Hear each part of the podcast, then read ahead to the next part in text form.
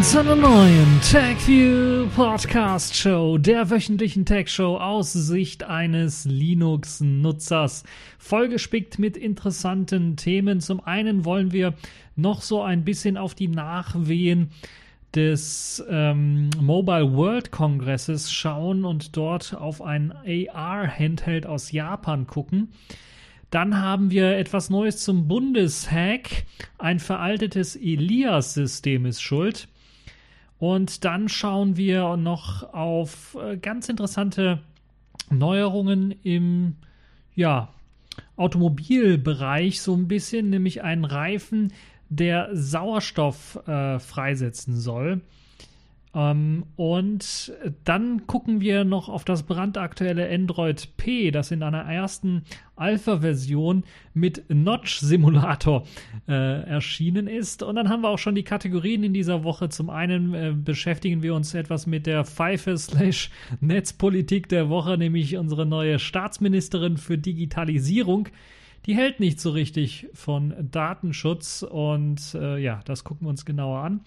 Und dann gibt es noch die Distro in dieser Woche und das ist in dieser Woche ein bisschen was Selbstwerbung muss natürlich auch sein. Neptune 5 ist da. Nach langer, langer Zeit ist nun also die aktuellste, neueste, die beste Version von Neptune, die es jemals gab, erschienen. Fangen wir aber zunächst einmal an mit dem AR-Handheld aus Japan. Das ist so eine Nachwehe vom Mobile äh, World Congress, denn dort hat die japanische Firma NTT Docomo ähm, ein NTT Docomo ist eben der Telekommunikationshersteller in Japan. Also was die Telekom bei uns, die Deutsche Telekom, ist halt eben die japanische Telekom, könnte man sagen, NTT. Die haben in Japan ähm, ja demnächst die Olympischen Spiele äh, bei sich und wollen natürlich auch neue Gäste anlocken. Das Problem, Japan ist eine Insel und Insel haben immer so die Probleme, wenn ich mir so England äh, äh, anschaue zum Beispiel, mit äh, Fremdsprachen. Und in dem Fall ist es halt so, dass natürlich das Japanische nicht nur eben eine Fremdsprache für den meisten ist, für die meisten Leute ist, sondern eben auch noch eine mit unterschiedlichen oder, oder seltsamen Zeichen. Und damit das Problem irgendwie gelöst werden kann, auch für die Leute, die eventuell aus dem Ausland kommen und dann dort irgendwie, ja, sich die Zeichen irgendwie übersetzen müssen, ähm, gibt es eben Helferlein, die entwickelt werden sollen. Und die, ja, der ganze Technikmarkt ist eben dabei, äh, es ähm, zu versuchen, den Leuten dort einfacher zu machen. Und mit diesem neuen AR-Gadget, das äh, Omotenashi, soll es eben äh, den Besuchern der Olympischen Spiele helfen, sich in Tokio zurechtzufinden und die Stadt zu erschließen. Das ist, ähm, ja, wenn ihr euch das Foto anschaut, werdet ihr es sehen, so ein ganz seltsames Gerät, weil es so ein halbdurchsichtiges, halbtransparentes äh, Display im Grunde genommen besitzt und dann äh, ja quasi drei Viertel Display und der Rest ist einfach nur ja eine weiße Box, wo äh, dann die Bedienknöpfe sich auch befinden. Es wird bedient ähnlich wie oder es wird gehalten ähnlich wie ein Smartphone oder wie eine Kamera und äh, man hat eben dort dann die Möglichkeit, ähm, im Grunde genommen Bilder zu schießen oder Bilder zu erfassen von bestimmten Gegenständen. Und auf diesem halbdurchsichtigen, halbtransparenten ähm, Display wird dann in einer Farbe, das ist jetzt weiß, dargestellt, worum es sich bei dem Gegenstand, den man fotografiert hat oder den man anvisiert hat, handelt. Und äh, ja, dieses äh, LC-Display bietet eben keine Möglichkeit, Farben darzustellen, weil es halt transparent ist und das Einzige, was eingeblendet werden kann, ist weiße Schrift.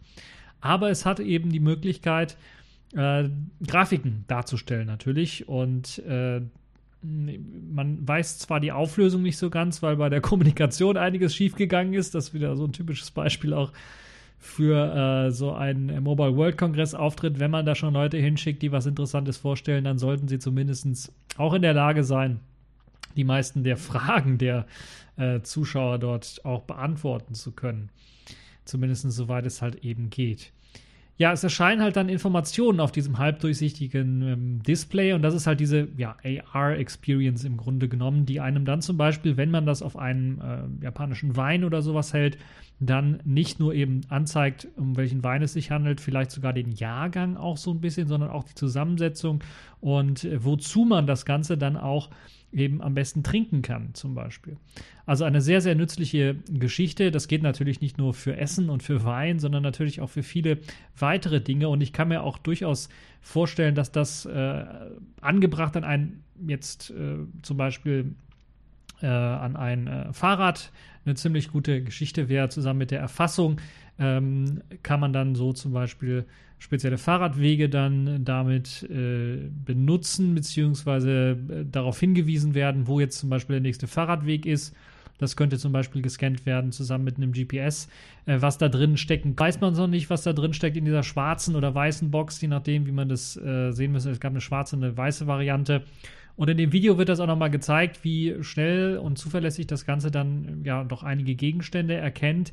Es ist halt so, dass wahrscheinlich das Ganze mit dem Netz kommunizieren muss, um halt eben dann den Gegenstand ja nicht nur zu erkennen, sondern auch vielleicht Informationen zu diesem Gegenstand dann auch aufrufen zu können. Und äh, dazu wird natürlich auch mit einer speziellen NTT Cloud dann äh, kommuniziert, die diese Daten abrufen kann.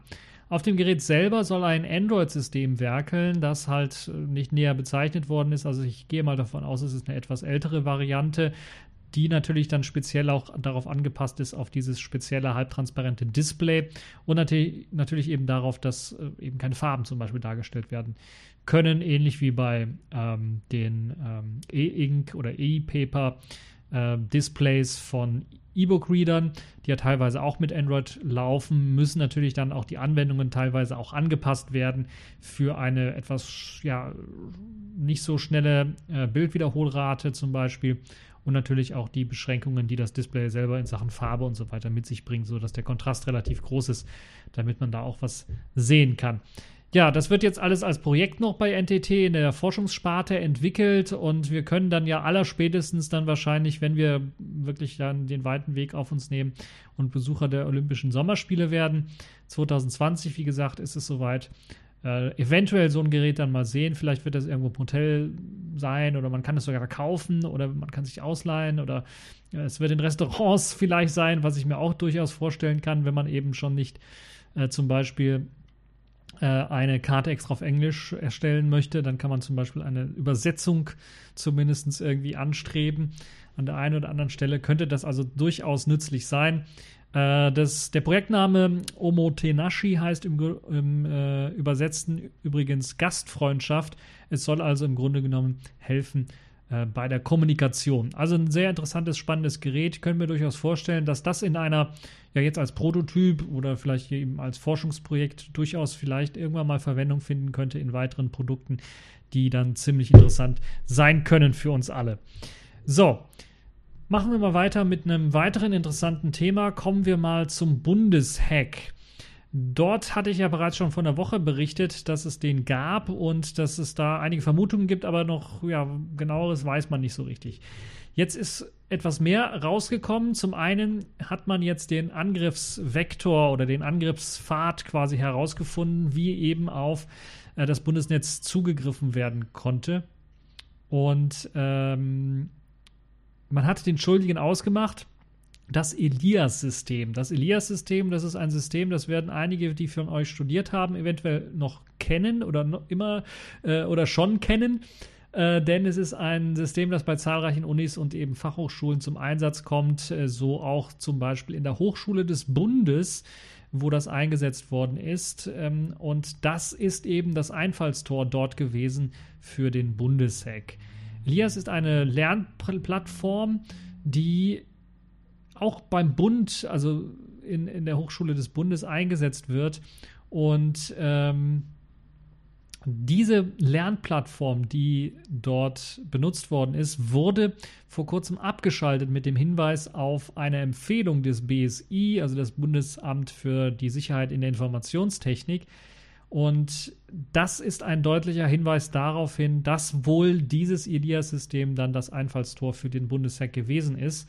Das BSI hat allerdings keine Lücken im IDEA-System direkt zu beanstanden, weshalb jetzt eine Erwarnung rausgegeben werden müsste oder sowas. Äh, Ursache für diesen Hack war wahrscheinlich einfach eine total veraltete Version dieses Elias-Systems auf dem Server der Hochschule des Bundes. So konnte man sich zum Beispiel einige äh, Sachen dort erst einmal anschauen und äh, hat dort rausgefunden, dass dort eben eine Version noch von einem Stand von März 2017 eingesetzt worden war zuletzt, die Version 5.1.16. Man ist aber mittlerweile schon bei einer viel, viel neueren Version. Ähm, die oder das Angriffsszenario, wie hat das jetzt ausgesehen? Nur im Grunde genommen hat man einen, ja, eine Art ziemlich intelligenten Phishing-Angriff gemacht, indem man einfach dort einen neuen Kurs äh, angeboten hat auf dem Elias-System, wo sich Leute eben anmelden können. Und man hat in diesen Kurs dann natürlich auch da Dokumente reingeschleust und diese Dokumente waren dann mit Schädlingen verseucht und von äh, diesen ähm, verseuchten Schädlingsdokumenten hatten mindestens 17 Leute im Auswärtigen Amt dann die Anhänge geöffnet und den darin enthaltenen Schädlingen dann so Tür und Tor geöffnet für eben die weitere Infiltration. Und die Angriffe zur Datenabschöpfung gingen dann eher auf Ministerien, nicht so sehr auf äh, das Bonn-Berlin-Bundesnetz selber, sondern eher direkt auf Ministerien, wo man dann Informationen abgreifen wollte. Elias selber ist ein Open Source Projekt, was erstmal sehr, sehr löblich ist. Und es gibt dazu auch einen Verein, der sich darum kümmert. Und der sitzt hier in Köln. Und der hat auch schon bestätigt, dass die Elias-Installation involviert war in diesen Bundeshack. Genauere Informationen zur Sicherheitslücke oder auf eine Sicherheitslücke seien allerdings nicht bekannt. Und quasi schon fast pünktlich zum Jahrestag des Elias-Systems hat man dann also auf dem äh, Treffen in Halle viel zu besprechen gehabt. Äh, da bin ich mir relativ sicher. Der Verein selber entwickelt ähm, lediglich die Software, also das Elias-System selber ist allerdings nicht für die Wartung und Pflege zuständig, sondern das seien halt eben die Institutionen oder Unternehmen selber, die dafür verantwortlich sind. Also in dem Fall eben äh, die Hochschule des Bundes, die war für die Pflege des Elias-Systems verantwortlich und die haben wohl ja so ein bisschen versagt oder geschlampt, könnte man sagen, wenn halt bis zuletzt eben noch äh, man auf dem Stand vom März 2017 da war und viele äh, Sicherheitsupdates demnach eben nicht eingespielt worden sind. Außerdem könnte natürlich auch das Eindringen in das Netz äh, dort äh, damit natürlich auch sicherlich äh, erklärt werden, weil halt eben eine ziemlich alte Version eingesetzt worden ist.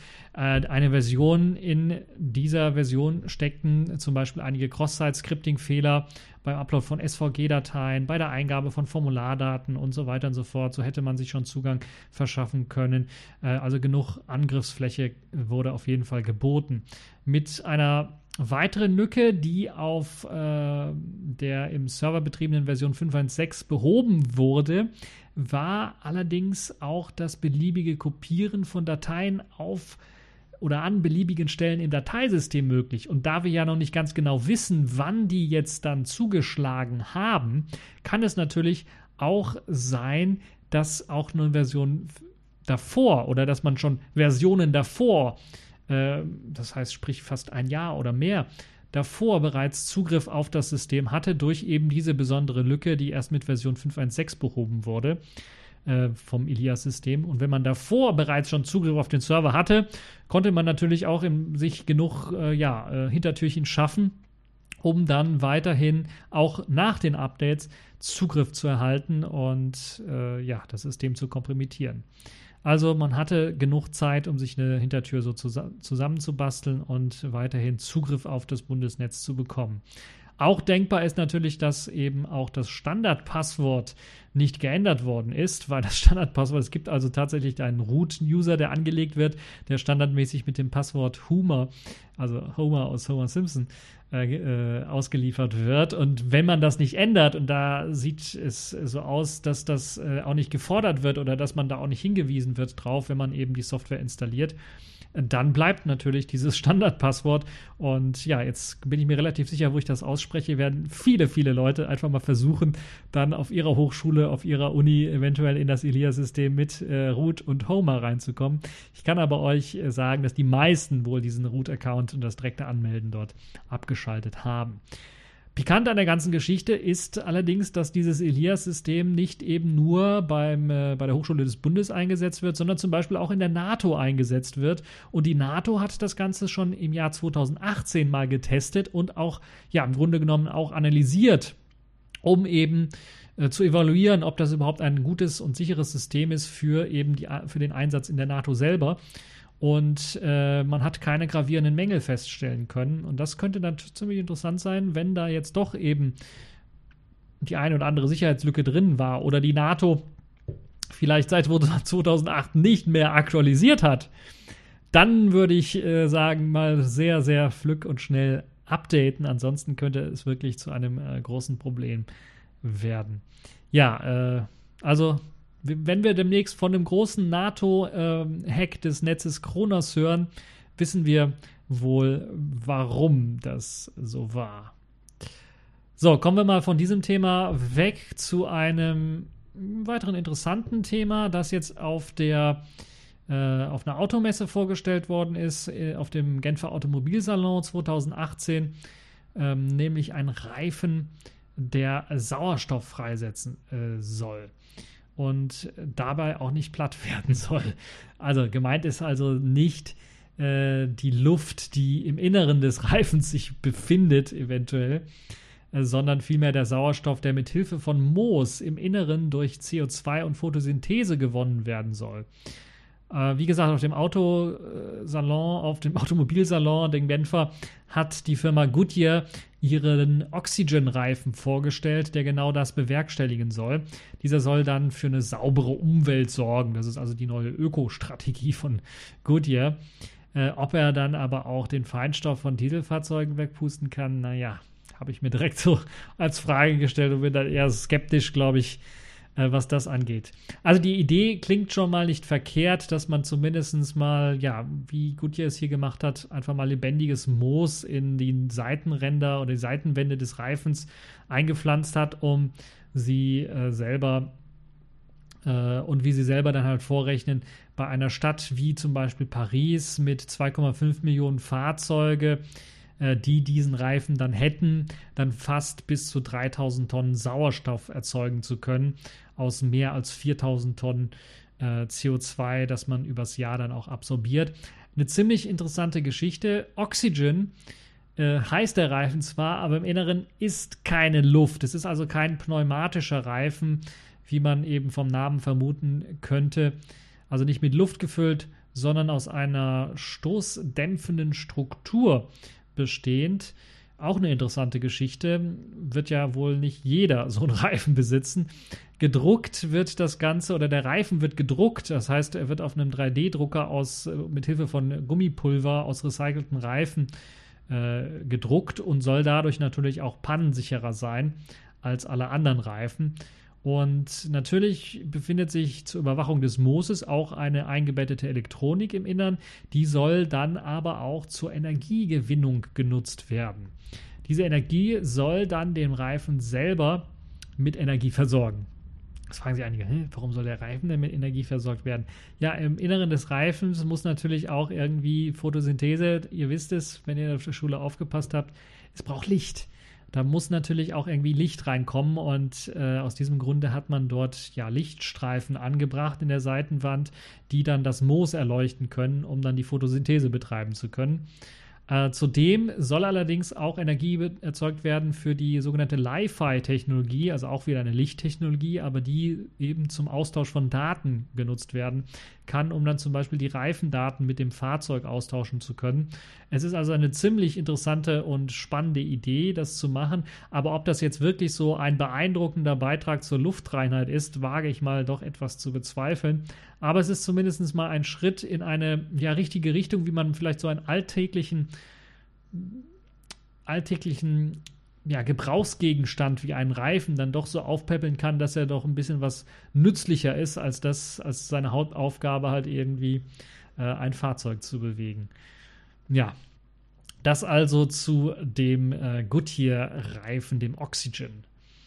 Kommen wir mal zu einem weiteren ziemlich interessanten Thema für die Leute, die auf Smartphones stehen, denn dort äh, kündigt sich jetzt schon mal, und das ist ziemlich interessant, weil die meisten Android-Smartphones haben ja noch nicht mal Android O, also Version 8, äh, der Nachfolger an mit eben der, dem, mit dem Codenamen oder dem Bezeichnung Android P. Äh, wofür steht das P? Vielleicht für Privacy, wir wissen es nicht. Es wird auf jeden Fall die neueste Android-Version sein. Ähm, wird es auch Version 9.0 sein oder wird es Version 8.1 oder 8.5 oder sowas sein? Wir werden es mal sehen. Ich habe eher den Verdacht, es wird Version 9.0 sein und warum, das erzähle ich euch jetzt. Weil in dieser jetzt veröffentlichten Alpha-Version befinden sich doch einige, ja doch deutliche Designveränderungen, die man dort sehen kann. Zum einen ist, äh, da habt ihr richtig gehört, es ist ein Notch-Simulator mit dabei. Also Google hat wirklich einen Simulator für das Notch, das man vom iPhone 10 her kennt oder dem Essential Phone her kennt, eingebaut um halt irgendwie Software daraufhin zu optimieren. Also eine Unterstützung für diese Top-Bar und die Simulation von verschiedenen Größen und Arten von Notches, also so iPhone-mäßig oder eben Essential Phone-mäßig, was ja nur einen sehr kleinen äh, Notch rund um den, äh, was war es, um die Kamera oder so hat. Ähm, also, da gibt es äh, verschiedene Simulationsmöglichkeiten, die einem erlauben, das dann zu testen, mit verschiedenen Anwendungen natürlich auch. Da das jetzt in das äh, SDK quasi mit eingebaut ist, äh, kann man das ausprobieren, seine Anwendungen drauf anpassen. Ziemlich gut gelöst hat zum Beispiel dann äh, Google die Möglichkeit dann auch für das Notch angepasst, dann die verschiedenen Statussymbole oder Benachrichtigungen äh, oder die Benachrichtigungsleiste anzupassen, die sich dann intelligent diesem äh, Notch äh, annähert und Intelligenzsymbole ausblendet und so weiter und so fort. Aber natürlich auch ziemlich interessant für die Entwickler, die nun selber, wenn sie so ein Smartphone machen, also es ist das Huawei P20 steht in den Startlöchern, was, wo man dem auch nachsagt, dass es so ein Notch haben wird. Ähm, momentan müssen die ganzen Entwickler jetzt, ähm, wenn sie sowas entwickeln wollen, ähm, so etwas eben auch selber äh, umsetzen und selber anpassen in ihrem äh, System. Das ist jetzt nicht mehr notwendig. Apropos selber anpassen und selber entwickeln für Entwickler, die auch mehr als eine Kamera auf der Rückseite mit sich äh, bringen, oder nee, für Entwickler nicht, sondern für Entwickler, die an Smartphones arbeiten, die mehr als eine Kamera auf der Rückseite befinden. Äh, irgendwie kriege ich den Satz nicht richtig hin. Nun ja, also ihr wisst es schon, wenn ihr mehr als eine Kamera auf der Rückseite habt, dann war es bisher bei den Entwicklern ein bisschen was schwierig. Die mussten alles selber anpassen und selber äh, ja, eine Kamera-App schreiben, die auf beide Kameras zugreifen kann. Es gibt zwar Hardware-Unterstützung im Prozessor selber, aber es gab eben keine richtige API, die das unterstützt hat. Nun soll in Android P diese API nachgereicht werden, die einem dann erlaubt, so ja, ein, erst einmal als Entwickler das Ganze vereinfachen soll, erstmal auf zwei Kameras äh, gleichzeitig zugreifen zu können und dann so Unterstützung wie beispielsweise die Unschärfe-Effekte, die Bokeh-Effekte und so weiter dann damit äh, ausführen zu können. Ob es dann noch weitere Funktionen geben wird, werden wir schauen. Zum Beispiel der Monochrom-Effekt, den zum Beispiel Huawei bei seinen Smartphones dann durchaus nutzt. Ob das dann eventuell auch in die API mit reinkommt, könnte ziemlich interessant sein für die, gerade die Hersteller, die so etwas alles nicht selber entwickeln wollen, vielleicht auch die Kapazitäten dafür haben. Die können dann jetzt auf Android-Bordmittel zugreifen und natürlich auch für die Nutzer interessant, die dann nicht immer darauf angewiesen sind, eventuell dann ähm, die Herstellersoftware für die Kamera benutzen zu müssen müssen, sondern die haben dann auch die Möglichkeit, eventuell auf Drittanbieter-Software zu setzen, die eventuell vielleicht sogar was besser ist als das, was der Hersteller liefern kann. Mittels äh, Wi-Fi Roundtrip Time, kurz Wi-Fi RTT, soll es nun möglich sein, innerhalb von Gebäuden eine bessere Ortung durchführen zu können. Das wird immer interessanter, vor allen Dingen, weil ja immer mehr eventuell so etwas dann gebraucht wird für zum Beispiel autonome Assistenzsysteme, die im Raum, Raum rumfahren. Es fragen sich einige, autonome Assistenzsysteme, wovon redet der Typ da? Äh, beispielsweise Staubsaugroboter. Äh, die müssen natürlich auch, oder die neueren, intelligenteren fahren einfach nicht rum und stoßen an der Ecke und dann drehen sich um und fahren weiter, sondern denen kann man auch eine Route vorgeben auf dem Smartphone. Da macht es natürlich Sinn, wenn man eben ähm, genau sagen kann, wo das Ganze hinfahren soll. Und wenn man zum Beispiel äh, sagt, okay, ich bin jetzt ein größeres Haus oder sowas, ich bin jetzt in dem, dem Zimmer, habe da eine, was, irgendwas umgekippt oder so, komm mal schnell und staubsaug hier dann kann man halt eben den äh, Roboter genau sagen, wo man gerade ist äh, oder einfach nur eine Taste drücken äh, und äh, mittels Wi-Fi RTT kann er einen direkt lokalisieren und fährt dann dorthin. Also eine schöne Geschichte. Apropos Wi-Fi, dort wird auch das neue äh, Protokoll 208 11MC unterstützt, das halt eben dieses Wi-Fi äh, RTT dann, glaube ich, mit implementiert. Also das ist der neue Standard für das Protokoll.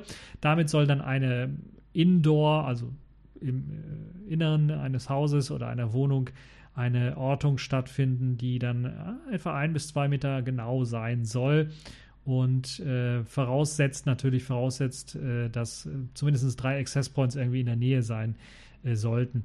Hm, werdet ihr wahrscheinlich zu Hause nicht haben, äh, im, zum großen Teil würde ich mal sagen, außer ihr habt wirklich eine richtig große Bude. Diese aber bei kleinen Buden braucht man es natürlich auch nicht. Naja. Äh, diese Ortung soll allerdings nur in eine Richtung funktionieren. Also wenn ihr zum Beispiel in einem, äh, was weiß ich, in der U-Bahn oder einem größeren äh, unterirdischen U-Bahn-Konstrukt seid oder sowas, äh, dann soll natürlich nicht irgendwie jemand anders euch äh, vom Access Point her orten können, sondern das soll nur vom Smartphone her möglich sein und nicht andersherum. Also eine Überwachung, da hat man dran gedacht. Die größte optische Änderungen im Android P-System sind die neuen Benachrichtigungen, die nun gerade für Messaging-Apps optisch aufpoliert worden sind und äh, die Lesbarkeit steigern sollen. Also dort hat man da vor allen Dingen alles ein bisschen auch runder gemacht äh, und man hat jetzt auch die Möglichkeit, äh, Direktantworten äh, noch besser zu machen. Also es wurde, glaube ich, schon mit Android O eingeführt, dass man Direktantworten benutzen kann, aber jetzt sieht es auch so aus, dass direkt, die Direktantworten für alle Apps eben auch noch Direktantwort-Schnipsel bereitstellen, sodass ihr auf einem Knopfdruck im Grunde genommen eine Antwort direkt äh, zurückschicken könnt. Ziemlich interessante Geschichte. Für die Leute, die es schnell haben wollen. Ja, die Schnellumschalteroptionen oder Schnellumschaltoptionen oberhalb der Benachrichtigungsleiste sowie eben das ganze System selbst hat nun deutliche Rundungen und Kurven erfahren, die das neue Design von Android P irgendwie darstellen. Also die eigentlich hätte ich das mit Android O erwartet, weil O rund und die Icons sind jetzt auch rund. Nun ja, man hat es jetzt mit Android P eingeführt, also ein neues, schlichtes Design, alles auf rund getrimmt. Hm, ziemlich interessant.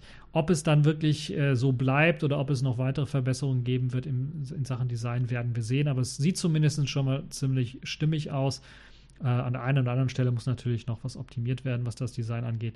Aber ansonsten ist das sicherlich eine, eine gute Vorschau für das, was kommen wird. Unter der Haube hat man natürlich bei Android P auch ein bisschen was Arbeit reingesteckt. Zum Beispiel in Sachen Multimedia Support wird nun HDR für den VP9-Codec unterstützt, sowie auch das Apple HEIF wird unterstützt. Ich glaube, das ist das Format, was Apple für seine Bilder verwendet. Ähm, das wird nun auch unterstützt. Die Vorschau von Android P steht momentan für alle vier Pixel-Smartphones von Google bereit. Also die Nexus Geräte schauen in die Röhre. Da gibt es keine Version momentan noch nicht. Vielleicht wird es da noch eine geben. Vielleicht gibt es inoffiziell schon bereits äh, Leute, die daran arbeiten. Aber offiziell steht diese Vorschauversion für die vier Pixel-Geräte, also Pixel 1, Pixel 2, jeweils in der normalen und der XL-Variante zur Verfügung.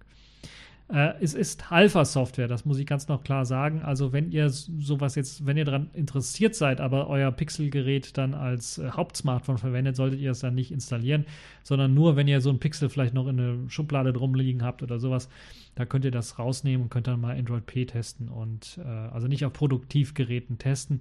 Und natürlich auch interessant für die Leute, die Entwickler sind, die haben ja dann meistens irgendwie so ein Entwicklungsgerät sowieso rumliegen, wo sie dann solche Tests durchführen können und sich eventuell dann mit den neuen äh, Spielereien, was das, was die API und das SDK angeht, dann äh, austoben können. So, das war's für die äh, News in dieser Woche. Kommen wir zu den Kategorien dieser Woche. Accepted. Connecting. Complete. System activated. All systems operational.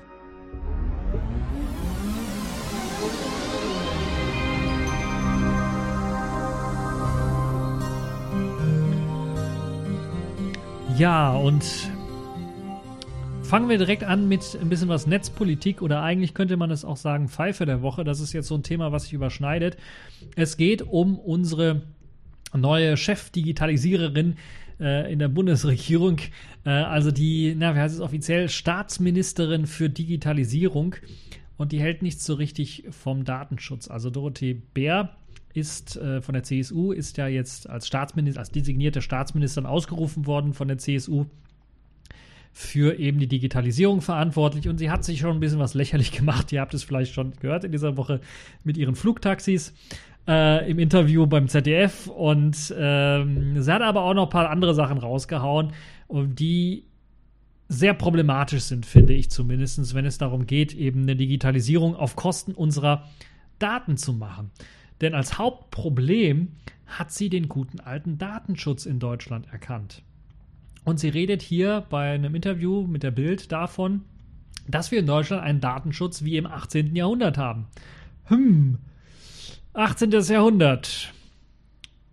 Wenn ich mich nicht irre, 1700 äh, bis 1799 kann ich mich nicht an irgendeinen Datenschutz erinnern. Ihr könnt ja nochmal nachschauen, aber ich glaube nicht, dass es dort Datenschutz gab.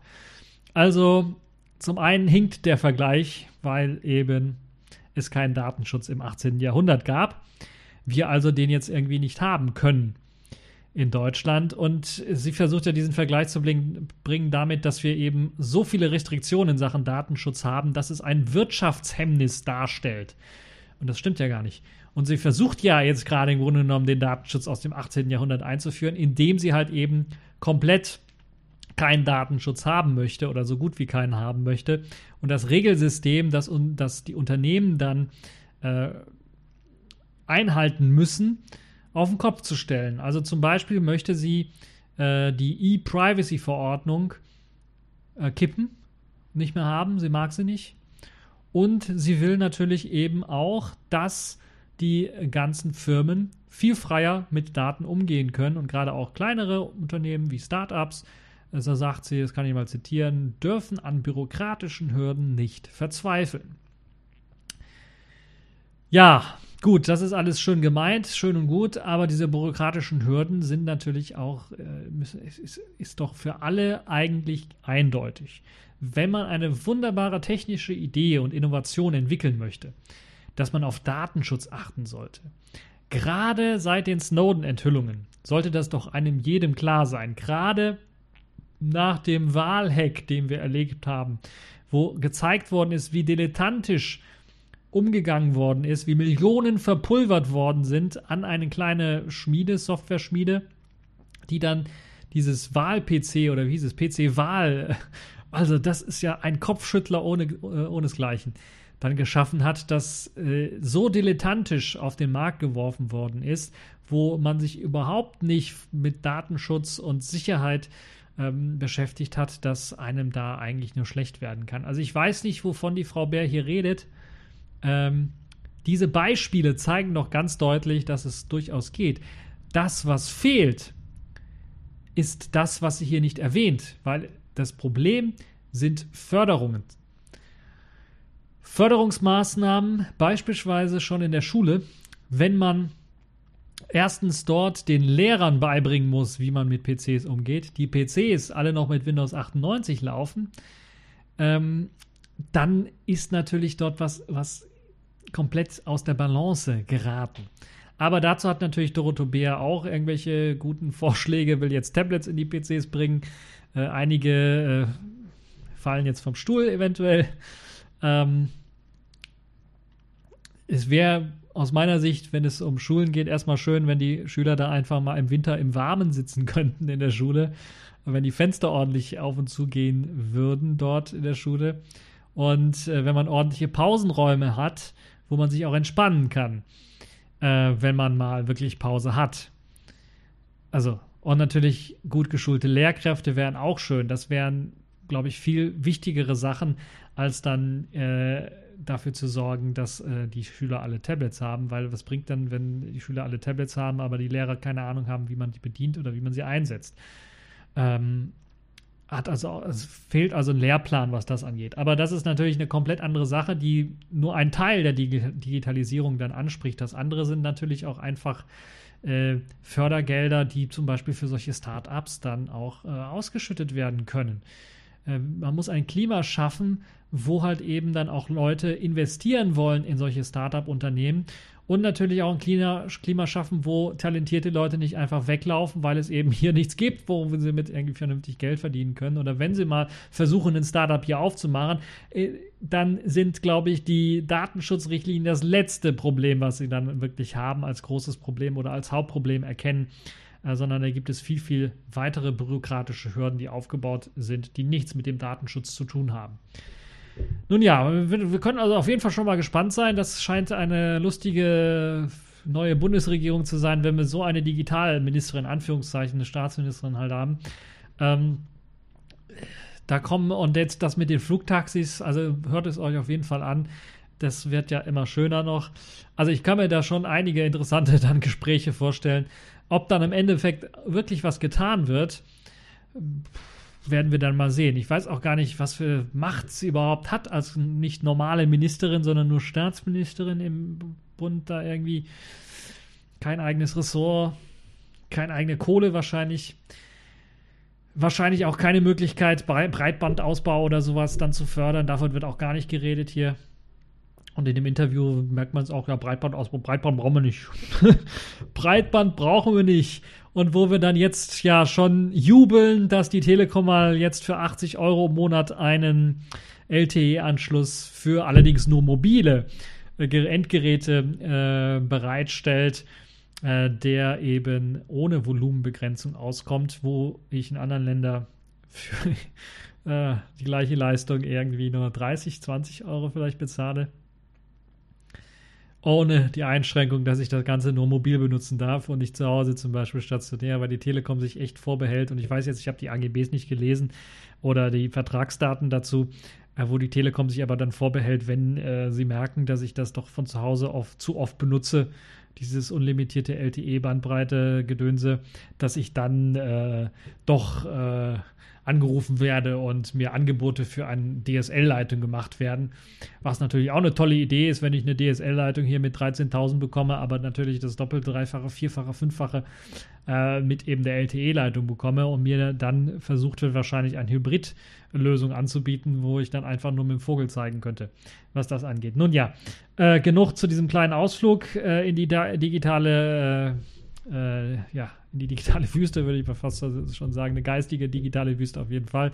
Sollen wir mal gespannt sein, was unsere Staatsministerin noch alles so macht. Auf jeden Fall zu Recht die Pfeife der Woche. Äh, in dieser Woche Dorothee Bär. So, kommen wir nun zum letzten Thema in dieser Woche. Last but not least, zur letzten Kategorie in dieser Woche, die Distro der Woche. Neptune 5 ist da. Ja, nach sehr langer, langer Entwicklungszeit haben wir es nun geschafft, Neptune 5 herauszugeben. Die neue Version trägt den Codenamen Refresh, weil sie eben einen ja, neuen frischen Anstrich bekommen hat. Ja, eine neue Neuauflage im Grunde genommen ist. Denn äh, seitdem wir, glaube ich, seit 2010, wenn ich mich nicht irre, oder 2011, also seitdem wir sehr, sehr lang auf einer Debian-Version herumgedoktert sind, auf Debian äh, Wheezy, Debian 6.0, glaube ich, war es, oder 7.0, ich weiß 7.0, glaube ich, sind wir jetzt auf Debian Stretch, also auf die neueste stabile Debian-Version gewechselt mit Neptune 5. Das gewährleistet natürlich, dass eben dann auch eine neue moderne Basis bereitsteht, auch was so Drittanbieterprogramme angeht. Und so habt ihr die Möglichkeit, dort eben das Neueste aus dem äh, Debian Stable Branch dann zu bekommen in Sachen Software. Aber natürlich gibt es noch mehr was äh, die Software angeht. Wie gesagt, Neptune ist eine Distribution, Hauptaugenmerk auf Multimedia und natürlich auch auf den besten Desktop der Welt. KDE Plasma wird deshalb auch als LTS-Release in Version 5.12 ausgeliefert. Wir wollen einen stabilen Desktop bieten und deshalb setzen wir auf eine LTS-Variante. Zusammen wird das Ganze ausgeliefert mit den KDE Applications 17.12, 17.12.3 zum Großteil auch.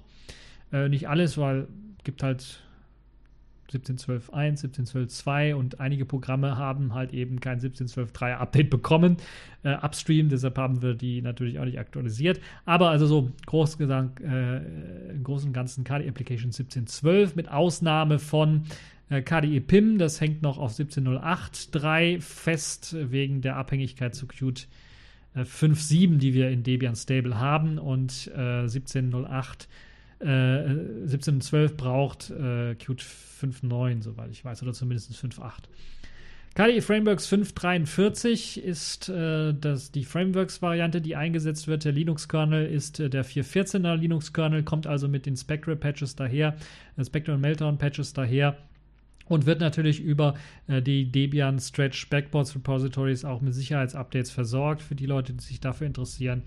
Ähm, in Neptune 5 gibt es natürlich auch einige Neuerungen. Plasma ist natürlich die größte Neuerung mit der neuen Version 5. 12 hat es natürlich einige Sachen hinzugewonnen, wie beispielsweise auch die Möglichkeit, Look and Feel Packages einzusetzen. Wir liefern ja bereits schon ein ziemlich äh, ordentliches Plasma-Theme aus, würde ich mal sagen, ein ordentliches Plasma Look and Feel aus, das äh, dem alten Design, also der 4.5er-Variante, dann entspricht. Also die Leute, die vielleicht von der 4.5er-Variante umsteigen, jetzt auf die 5er-Variante, werden optisch gesehen wohl kaum einen Unterschied merken. Wir haben allerdings auch sehr viel Arbeit in weitere Themes reingesteckt, die mitgeliefert werden. Darunter auch ein Unity-ähnliches Plasma Look and Feel, ein äh, macOS-ähnliches Plasma Look and Feel und noch einige weitere. In Sachen Programm findet ihr das, was ihr von Neptune gewohnt seid. LibreOffice in der aktuellen Version 6.02, äh, Chromium 64, Thunderbird 52.6, Amarok in der neuesten Version 2.9, VLC in Version 2.2.7. Äh, natürlich gibt es in Sachen Multimedia auch noch weitere Geschichten, äh, die äh, Transkodierungssoftware Encode ist mit dabei, Jaft, äh, was einem ermöglicht, äh, Videos aus, von YouTube runterzuladen, Rec FFmpeg für die Aufzeichnung des Bildschirms, die Videoaufzeichnung des Bildschirms und natürlich auch Bearbeitungssoftware GIMP 2.8.18. Inkscape äh, ist mit dabei, Audacity und Ardour stehen einem zur Verfügung, KDN Live äh, 1712 ist mit dabei. Äh, also alles, was man dazu und äh, braucht und benötigt. Als Installationsprogramm ist Calamares mit dabei. Das hat sich ja so als Installationsframework mittlerweile durchgesetzt bei vielen Distributionen, auch in der aktuellsten, neuesten Version. Wir unterstützen damit Neptune bei Neptune erstmals auch die äh, volle Festplattenverschlüsselung. Ihr könnt euer System also voll sicher verschlüsselt installieren und müsst dann, wenn ihr das System hochfahren wollt, zum Entsperren des Group Bootloaders dann ein Passwort eingeben, der dann das restliche System startet. Apropos Group Bootloader, dort ist jetzt der Group Customizer mit dabei. Dann könnt ihr eure äh, Einträge editieren oder das Theming ändern. Ansonsten gibt es die bekannten Tool Persistent, per, Tools Persistent Creator, Snapshot Manager, Remaster Kit, äh, wie ihr sie alle schon von der, der vorigen Version kennt. Äh, apropos vorige Version, falls ihr eine vorige Version einsetzt, Neptune 4.5, ein direktes Upgrade wird nicht angeboten. Ihr solltet also äh, euch diese ISO runterladen und dann neu installieren. Wenn ihr 4.5 installiert habt mit einer separaten Home-Partition, könnt ihr das natürlich ganz einfach dann aktualisieren, indem ihr einfach sagt, okay, ich möchte die separate Home-Partition weiter benutzen, aber nicht formatieren und nur die Systempartition formatieren. Und wenn ihr so eine Installation durchführt, eine manuelle Installation, Partitionierung, dann äh, könnt ihr das System auch aktualisieren. Es sollte äh, zu Großteilen dann auch funktionieren. Ja, jetzt vielleicht noch die ein oder andere Frage. Es basiert auf Debian Stable, auf Debian Stretch. Kann ich dann, wenn ich schon ein fertig eingerichtetes äh, Plasma 5.8 zum Beispiel auf Debian Stretch habe, kann ich einfach die Neptune-Quellen für Plasma einbinden und dann sagen, okay, ich will auf Plasma 5.12 aktualisieren? Ja, das ist möglich. Wir haben das zwar nicht sehr ausführlich getestet, aber es ist grundsätzlich möglich. Das heißt, ich empfehle allen noch vorher ein Backup zu machen, so dass im Falle eines Falles, falls was schief geht, weil wir können natürlich nicht alle Sachen im Kopf haben, falls was schief geht, dann noch zu einem funktionierenden Desktop zurück äh, zu gelangen. Ansonsten findet ihr auf unserer Seite, und das ist auch in dem Artikel, den ich verlinke, oder ja, in dem äh, Ankündigung, die ich verlinke, ist es auch mit drin. Findet ihr unsere äh, Paketquellen, die dort eingebunden sind und ihr braucht dann die äh, Neptune KDE äh, Paketquelle äh, einzubinden in euer Debian Stretch System und habt dann die Möglichkeit äh, von dort aus Plasma zu aktualisieren auf eben die Version 5.12. Achtung bei den Paketen, die haben teilweise die Versionsnummern 5.12.0 aber wenn ihr in den Informationen zum Plasma Desktop selber reinschaut, in das Infozentrum zum Beispiel, werdet ihr dort sehen, dass die Versionsnummer 5.12.3 zum Beispiel lautet. Das ist die aktuellste Version, die wir dort ausliefern. Grund ist ganz einfach deshalb, wir äh, haben die äh, Pakete, äh, wir haben eine andere, etwas andere Paketierung durchgeführt, weil wir einige Patches einspielen mussten, damit Plasma 5.12 auch gegen Qt 5.7 bauen kann.